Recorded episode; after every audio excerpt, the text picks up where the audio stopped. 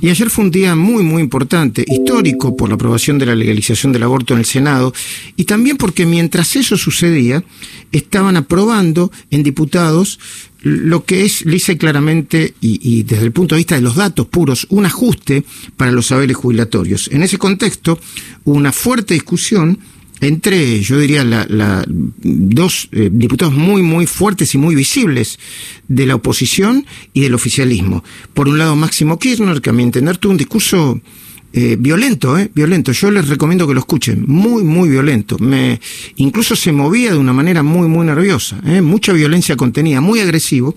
Y por el otro lado, Mario Negri, diputado nacional, presidente del bloque del UCR y el interbloque Juntos por el Cambio.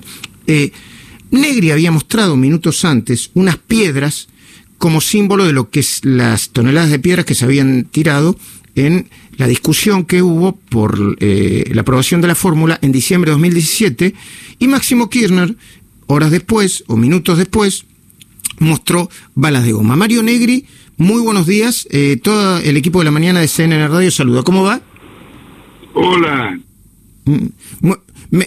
Me, escucha, está en la ruta, me, me está escuchando bien, ¿no? Bueno, está en la ruta, no es muy, es, es un poco inestable la comunicación. Vamos a probar nuevamente. Diputado Mario Negri lo saludaba y le preguntaba cuál es su mirada sobre la sesión del día de ayer, si es que está en línea. No. Se colgó. Mire, no me pregunte nada, dijo, yo estoy en la ruta, pum. Bueno, vamos a tratar de recuperar la, la comunicación. Eh, Máximo Kirchner ayer utilizó parte de su discurso para recordar los incidentes que, que, se, que tuvieron lugar en diciembre de 2017. Recuperamos la comunicación con Negri. Bueno, sí. eh, me, Negri, hola, Luis. hola, hola, le decía, gracias por atendernos, eh, sé que, que durmió poco. Bueno, ¿cuál es la, no. la cuál es la lectura que hace de, de, de lo que pasó ayer en, en, la sesión con su discurso y con el de Máximo Kirchner? Yo, lo primero, vamos a ir a lo importante. ¿Ustedes creen que si ayer se votaba un beneficio para los jubilados se elegía ese día cuando se estaba discutiendo un tema tan sensible que atravesaba la Argentina? Si era el día donde los jubilados iban encabezando la marcha, Mm. ayer No sé. pozo El ajuste más descomunal sobre los jubilados, que en el 2020 significó con la suspensión de la fórmula 100 mil millones de pesos que le sacaron a los jubilados. Y que de cara al 2021 la incertidumbre es mayor. ¿Por qué? Porque todo el debate es sobre los hechos, es una ley muy sencilla, de los números, no es un tema ideológico. Y en los números, el cálculo que han elegido como fórmula habla exclusivamente de salarios y sobre lo que recauden, pero lo que recauden obviamente alrededor del ANSES, lo que le vaya como recaudación al ANSES, y dejan afuera la inflación. En un país como este, donde ya el presupuesto pasó a ser historia, preveía una inflación del 29%. Y el año que viene todos los economistas que voy a entrevistar y hablar, más los del Banco Central, hablan de una inflación del 49%.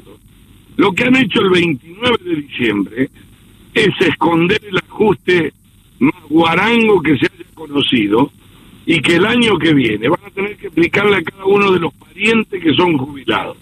Entonces los pone mal, los pone nerviosos, entran en contradicciones y en realidad lo que buscan es cambiar la conversación.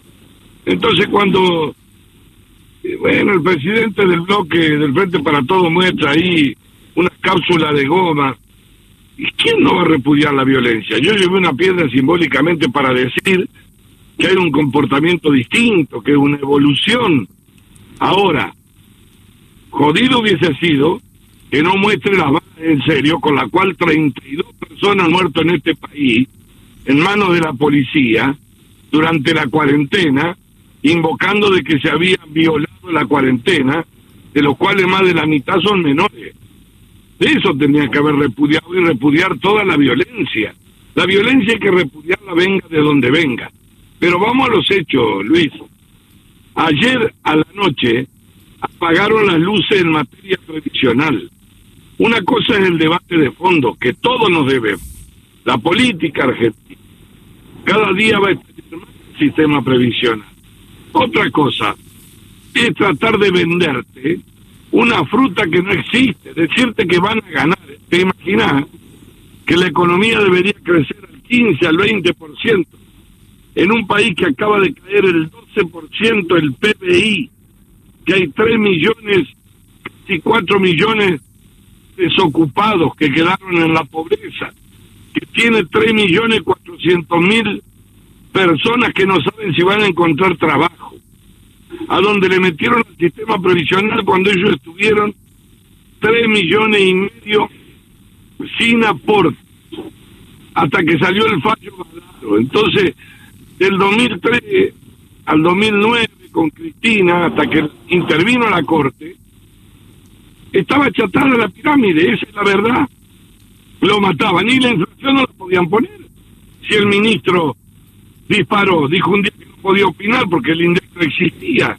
Esa era la realidad. Ahora, en todas las partes del mundo, lo que se recomienda para sostener el poder adquisitivo de la tercera edad es un índice de actualización con el IPC sobre los salarios, obviamente, y que se mantenga la inflación. Lo que sucede es que en la Argentina, la inflación es una lacra que ha atravesado a todos los gobiernos.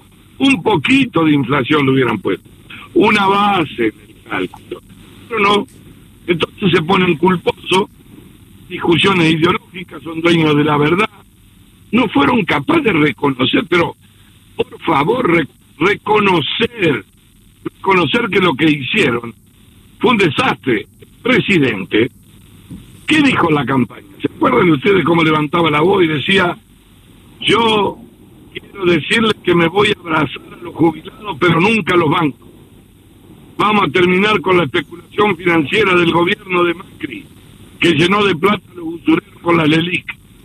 Digo, pero muchachos, si ahora la cuarentena duplicaron la LELIC, dos, millones, dos billones y medio han metido de ley.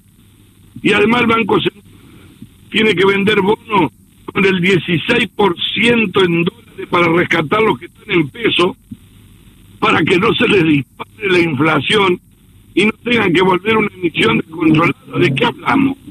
Estaba la directora del ANSES, ahí sentada arriba. Pero ¿por qué gritan? ¿Por qué no nos cuentan ¿Por qué los títulos que tienen dólares como ahorro del Fondo de Sustentabilidad de los Jubilados se los cambió por títulos en peso del gobierno? Parece que el peso vale más que el dólar. Mm. Entonces, en la medida en que el kirchnerismo siga pensando que es posible volver al pasado, de que no tienen ninguna responsabilidad, que en vez de repudiar la violencia, que cuesta dos pesos repudiar la violencia, lo que te dice esta son las de goma con la que le pegaban a lo que estaba. Y el mortero que hacía, jugaba la bolilla. Entonces, en la medida en que sigan viviendo una película del pasado, pero Cristina Fernández fue y les dijo la cara en un acto hace 20 días que había que alinear las jubilaciones con la inflación en este país y con los salarios. Y ayer nos gritó nosotros hubieran hablado con ella. Mario, que no se animen, ¿no? Mario, eh, eh, seguramente lo van a estar llamando. Yo me he tomado un descanso también en, mirar La Nación a la noche. No, no quiero comprometerlo. Conozco que está de vacaciones. Estoy, estoy de descanso, ya volveré en, breve. Ah, pero quería, quería hacer una última pregunta. Yo ayer estaba viendo el discurso de, Máximo Kirchner y hasta los movimientos físicos tenían cierta violencia. No quiero ser psicólogo, pero eh, eh, gritaba mucho porque lo estaban, porque no lo dejaban terminar de hablar o porque hablaban por encima de él. ¿Por qué estaba tan nervioso y agresivo? Mire, yo tengo hasta cortesía parlamentaria, quiere que le diga. He aprendido en mi vida y además trato de discutir ideas. Obviamente tengo pasión, pero en la política hay dos cosas, para algunos que hablaron antes que él y que son conversos. El cinismo es lo peor de la democracia. Busquen en el diccionario qué es cinismo. Entiendo. Y se van a dar cuenta. Muy bien. Pero en segundo lugar, pueden haber estado preocupados porque casi como un símbolo de un país contradictorio que se enreda el gobierno en sus propias desorganizaciones y mentiras. Ayer le sacaban la pasa de uva a los pan dulces de los jubilados y le anunciaban un ajustazo. Y en la misma hora, sin ningún poder, un juez le otorgaba la razón para que cobre dos pensiones la vicepresidenta más el sueldo en simultáneo. Sin pagar ganancias. Y sin pagar ganancias. Yo no quiero discutir legalidad, pero la inmoralidad sí. Y esa no la parás con gritos. Mm. La inmoralidad golpea en el rostro de los argentinos de una manera peor que la fatiga social. Muchísimas gracias, Mario Negri. Felicidades para su familia, para, para usted. Eh, eh, eh, Igualmente, Luis, para todo el equipo, ¿eh? Por el año que ha tenido y porque tendrá. Exactamente, que se Y que, 2021. lo- y que los argentinos salgamos de la silla eléctrica. Ojalá, ojalá. Gracias, Mario Un Negri. abrazo. Hasta luego. Hasta luego.